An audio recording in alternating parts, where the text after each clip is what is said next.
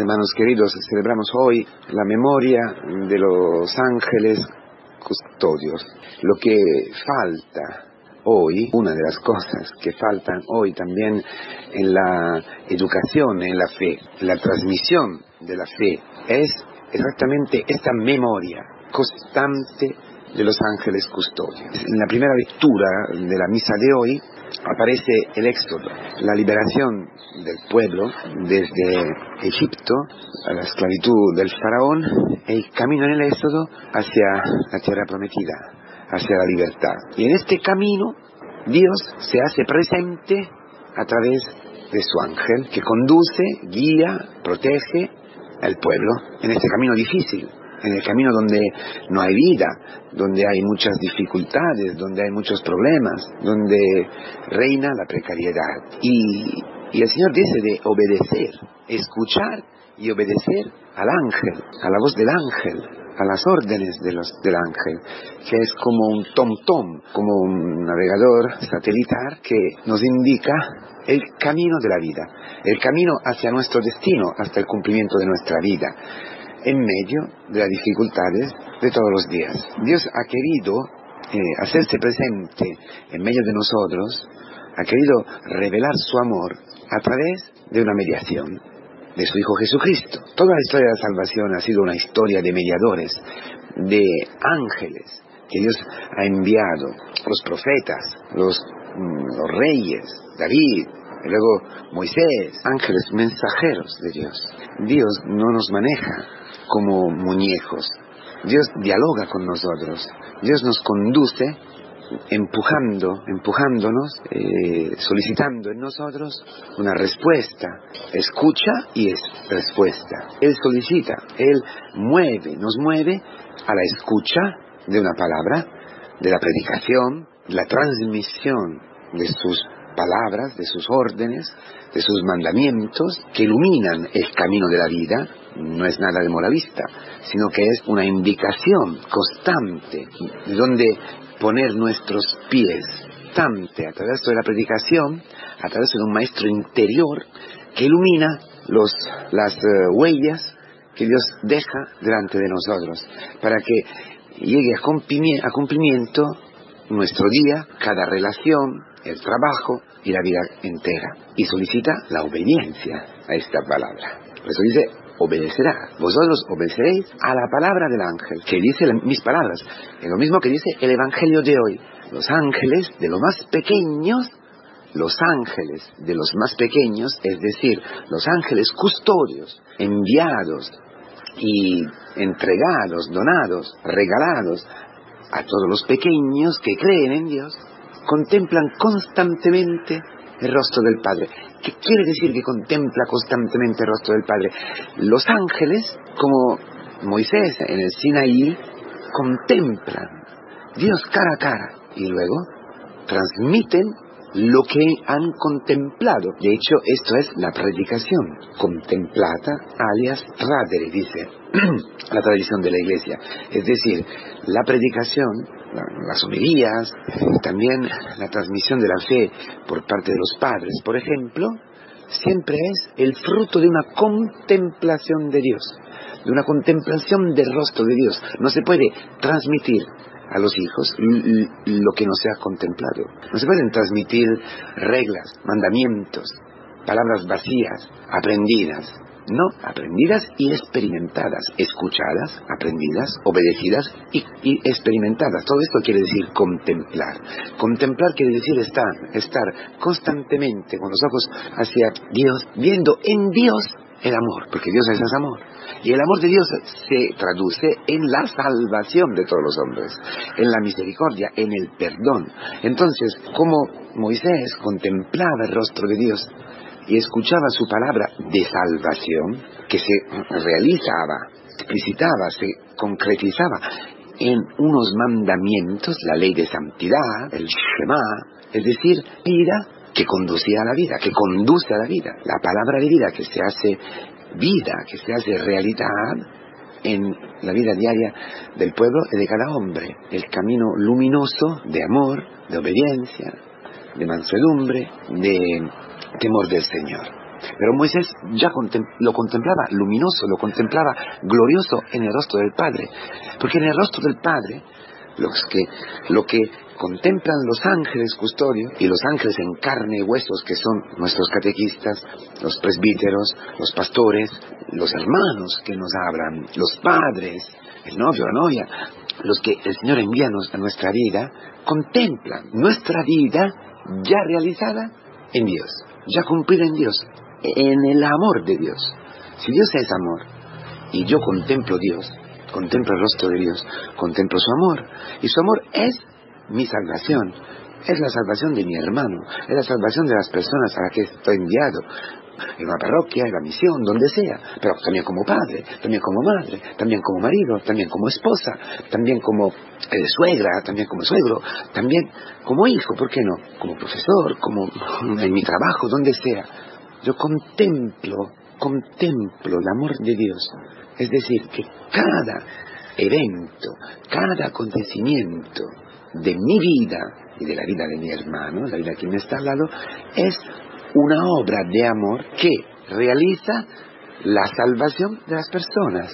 Esto quiere decir discernir el dedo de Dios, la obra de Dios, el amor de Dios, para caminar en el desierto hacia el cumplimiento, hacia la tierra prometida, que es imagen del paraíso, que es imagen de la vida eterna, que nosotros podemos pregustar en antelación en todos los acontecimientos. Por eso, los ángeles custodios, que son ángeles concretos y reales en la carne, pero también, ángeles personales, ángeles que, espíritus que Dios envía a nosotros para, para, en primer lugar, protegernos de nosotros mismos. Es decir, protegernos del orgullo, de la soberbia y de todos sus hijos, que son los pecados que a menudo eh, cometimos. ¿Por qué?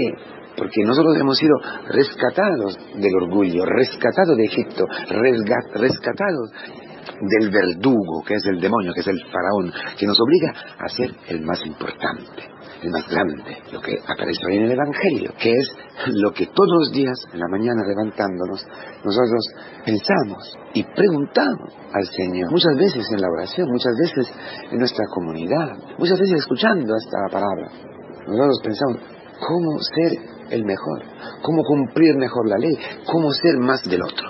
Y como esto no se realiza porque es una mentira del demonio, es un, un, pensamiento que viene del demonio, un pensamiento que viene del mundo y de la carne, no se cumple porque la mujer no te considera más grande que ella, porque ella a su vez intenta ser más grande que tú, porque las, otras personas te ponen en tu sitio, en tu lugar, porque los acontecimientos te contestan tu grandeza, tu ser el mejor. No lo eres. Y tú descubres que de no, de no ser Dios, de no ser lo que el demonio te empuja a pensar de ti mismo, pintándote una imagen de ti que es falsa, que te empuja a despreciarte. Porque dice hoy el Señor, cuidados con el despreciar estos pequeños que creen en mí. Cuidados de despreciarte. Cuidado cuando te desprecias. ¿Por qué? Porque el ángel que está a tu lado te contempla perfecto en el rostro de Dios. Tienes un ángel que te puede ayudar en este desprecio, en este desprecio, en esta neurosis, en estos complejos. Un ángel que te puede sellarte en tu corazón la realidad, que tú eres perfecta, la, paloma perfecta del cantar de los cantares, la esposa, la novia de nuestro Señor Jesucristo. Los ángeles te ven siempre cumplida en Dios, cumplida en su amor, que te quiere así como eres, que eres fantástica, perfecta, pero no solamente las chicas, sino un cura neurótico allí que no, que no logra ser el cura perfecto que quiere ser, eh, o, un padre, una madre, que siempre están allí despreciándose, que siempre están allí midiéndose si lo he hecho bien, si lo he hecho mal, si he hablado mejor, si, eh, si hubiera hecho esto, mi hijo no, no hubiera hecho otro. No, los ángeles son fantásticos porque te protegen de ti mismo. Entonces tenemos que volver a escuchar y a obedecer y a rezar a los ángeles custodios. Existen, hermanos queridos. Repito, son los catequistas, son los presbíteros, son los que te predican la, palabra. También el hermano cuando te dice la verdad, cuando no te, te contesta tu ser grande, tu alienación. Una chica más guapa que tú, según el mundo, claro, te contesta, es un ángel fantástico porque le dice, ¿por qué te estás comparando con esta otra chica? Todo lo que ocurre en nuestra vida es una obra de Dios para salvarte, para sacarte de la mentira, para sacarte de la alienación que te hace sufrir, que te lleva al desprecio de ti mismo. No puedes despreciarte. Esta es la palabra ¿por qué? Porque tú estás en un camino de conversión, en un éxodo, donde te estás despojando de todas las mentiras para llegar al cumplimiento de tu vida. Esto en todos los días. Esto vale por tu noviazgo. Esto vale por tu matrimonio. Esto vale por tu presbiterado. Estás en el desierto y el ángel te conduce en este desierto donde tú conoces lo que tienes en tu corazón y que no puedes vivir sin Dios. Entonces te, empuja, te acompaña, te protege, te guía hacia la fe adulta, que es confianza total en Dios, que es volver al paraíso en todo instante de tu vida, en todos tus pasos. Es decir, todos tus pasos son fantásticos, porque en todos tus pasos Dios te despoja del pecado, te despoja del orgullo, te despoja de todas las estructuras falsas, hipócritas que te ha puesto el demonio encima, tus pensamientos, tus proyectos, tus criterios, para que tus desnudos pueda reflejar eh, eh, la imagen de Dios. En ti pueda resplandecer, reflejarse la imagen de amor de Dios, el amor infinito de Dios. Los ángeles están a tu lado.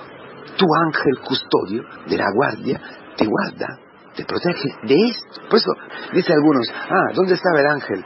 Hoy, que no me ha protegido y he chocado con otro coche y tengo que pagar y el seguro sube de precio. ¿Dónde estaba el ángel? ¿Por qué con, mi hijo? Que ha encontrado este amigo que, no sé, ahora se estaba drogando y todo. ¿Por qué tengo esta enfermedad? O al revés. Ah, el ángel me ha, me ha custodiado porque, porque me ha protegido un accidente, me ha protegido de una enfermedad, me ha llevado hacia el trabajo. Las dos cosas hacen parte de la voluntad de Dios, hermanos. El Getsemaní, la cruz, la cruz gloriosa de nuestro Señor Jesucristo. Es esta la que protege en nosotros el ángel de la guardia. La iglesia, que es un ángel para nosotros, la comunidad cristiana, los catequistas, etc., que nos iluminan. Y los ángeles, el tu ángel custodio, que te protege para que se pueda cumplir en ti la voluntad de Dios.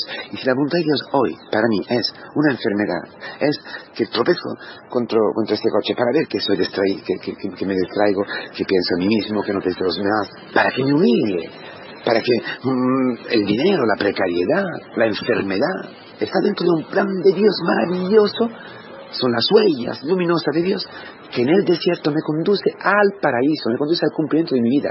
Entonces, el no, no, te tiene que proteger del carácter de tu marido o de una dificultad. No, tiene que protegerte de ti mismo, de tu orgullo que no acepta eso, que hace vana la cruz, que es su salvación. Entonces, el ángel te conduce, te guía a entrar allí, a entrar en esta enfermedad, en este problema, a llevar el pecado del otro, a aceptar la humillación, para que tú puedas entrar como un pequeño, es decir, como un hombre libre, como uno que necesita en todos los instantes de su vida del amor de Dios.